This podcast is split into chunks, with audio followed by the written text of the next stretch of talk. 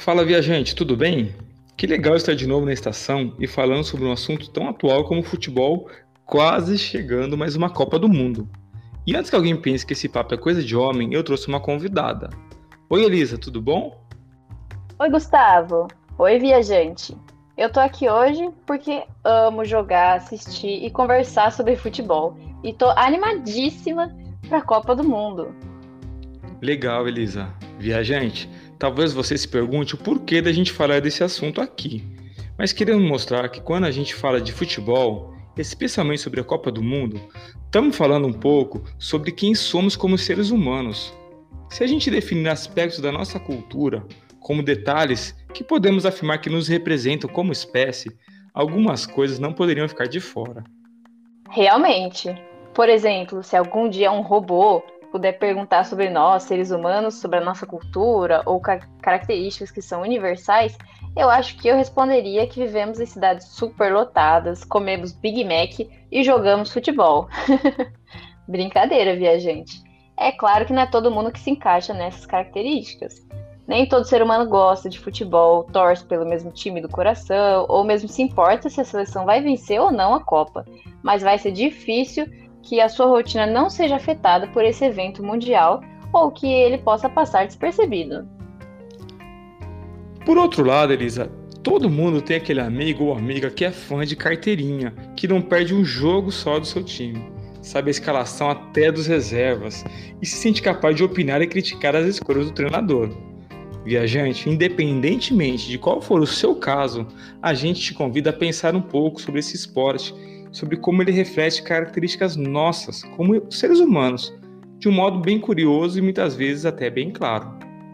Fica aí, viajante, que a conversa de hoje, ó, tá show de bola.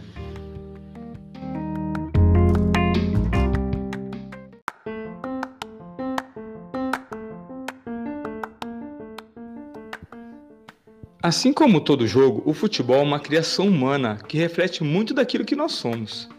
E não só nos 90 minutos do jogo em si, mas em toda a atmosfera em volta também. Desde campeonatos emocionantes, itens colecionáveis como figurinhas e por aí vai.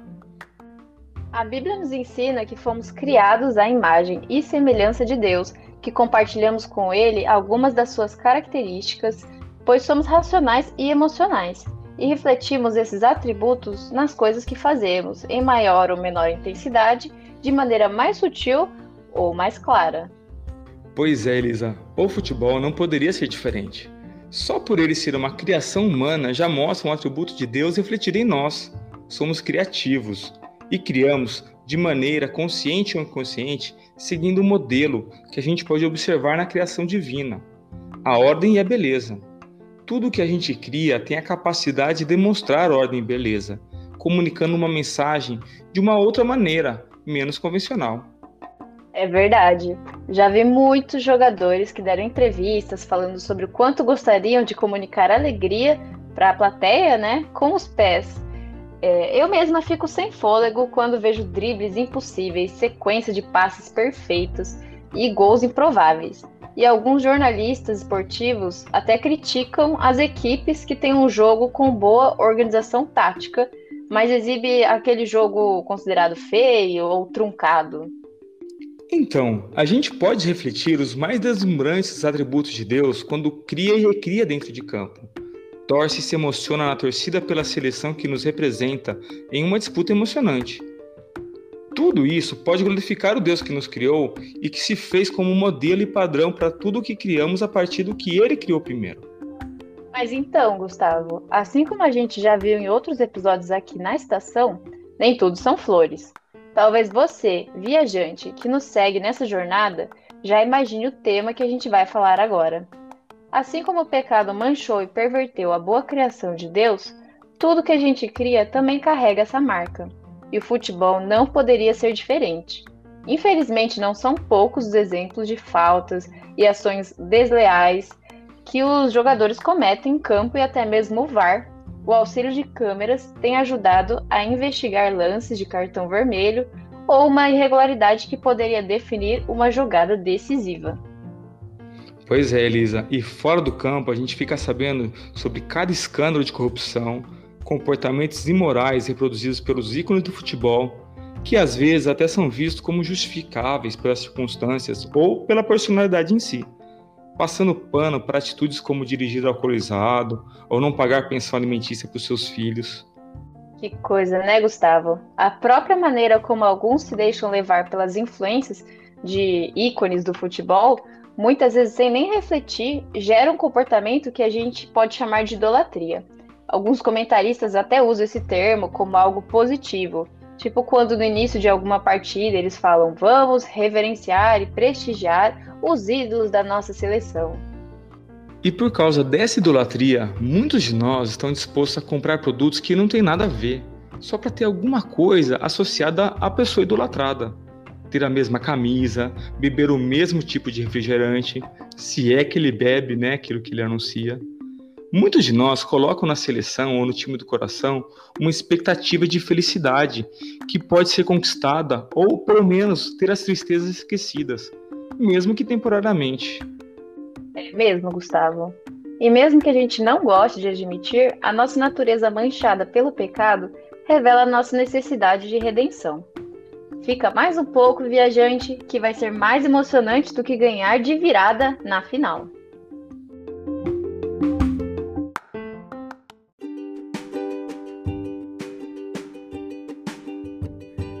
Viajante, mesmo acostumados a viver em um mundo caído e percebendo problemas em tudo o que está à nossa volta, a gente alimenta a esperança por uma solução, uma redenção na forma de um Salvador que vai colocar as coisas em seu devido lugar, definitivamente. É por isso que filmes de super-heróis estão tão na moda hoje em dia. Mas isso é assunto para outro episódio da estação. Realmente, Gustavo, a Copa do Mundo também tem a ver com essa nova expectativa. Na Copa, podemos assistir um evento único onde o mundo inteiro olha para um seleto grupo de homens que são considerados nossos representantes e que devem dar o seu melhor, se esforçando pela glória da conquista e pela alegria do seu povo. Torcemos para que nos tragam a taça de ouro para nossa alegria, mesmo que passageira. Isso, Elisa. O apóstolo Paulo usa uma ilustração muito parecida com essa, usando um exemplo do seu tempo. Os Jogos Olímpicos da Antiguidade davam aos vencedores glória e fortuna, simbolizados por uma coroa de louros, que se desmanchava em alguns dias.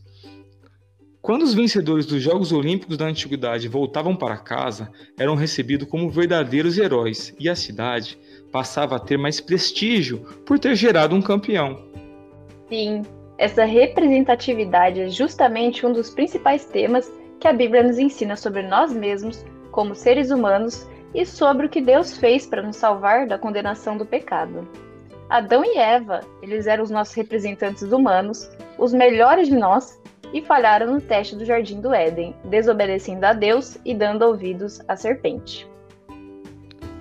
Entender que eles eram nossos representantes nos ajuda a perceber que nós mesmos teríamos falhado no mesmo teste. Toda a humanidade passou a suportar as consequências dessa falha, da mesma forma que todo brasileiro também foi um pouco envergonhado pelo aquele 7 a 1 contra a Alemanha em casa. Nossa, nem me fale, que vergonha. Mas aí entra a graça de Deus e o que ele fez por nós por intermédio de Cristo, que venceu em nosso lugar na mais difícil prova já realizada. Jesus se tornou homem e nos representou no campo da vida. Ele viveu uma vida totalmente exemplar, cumpriu os preceitos do Antigo Testamento e fez de si mesmo o Cordeiro de Deus que tira o pecado do mundo. Exatamente, Elisa. Ao nascer na terra, o Filho de Deus se tornou nosso representante e venceu a morte, tendo sofrido o justo pagamento pelo pecado da humanidade e quitado a nossa dívida, atribuindo agora para nós, aqueles que sem merecer depositam nele a verdadeira e eterna esperança, a glória de ser mais do que vencedores. E se o planeta inteiro para para assistir e celebrar as alegrias da Copa do Mundo, a Bíblia nos lembra de que um dia estaremos reunidos, povos, tribos, línguas e nações, celebrando uma alegria incomparável, que é a vitória de Cristo, o Cordeiro de Deus, o Leão de Judá, dando glórias àquele que venceu em nosso lugar, que foi vitorioso onde nós falhamos. A sua salvação agora é atribuída a nós sem que tivéssemos merecido ou suado a camisa para conquistar. porque depositamos a nossa fé e a nossa esperança na sua obra na cruz. É isso aí, Elisa. Viajante, espero que você tenha visto como o futebol, a Copa do Mundo e até outras competições esportivas podem nos fazer a pensar em tantas mensagens e informações a respeito da fé cristã e que isso te ajude a se preparar para esse evento gigante. Muito obrigado pela participação, Elisa. Eu que agradeço, Gustavo. Foi muito legal. Já vou combinar com os amigos para a gente assistir juntos os Jogos do Brasil. Quero vibrar a cada segundo da Copa. E, claro, glorificar a Deus nas coisas que ele aprova. Mostra tua força, Brasil! Tchau, viajante!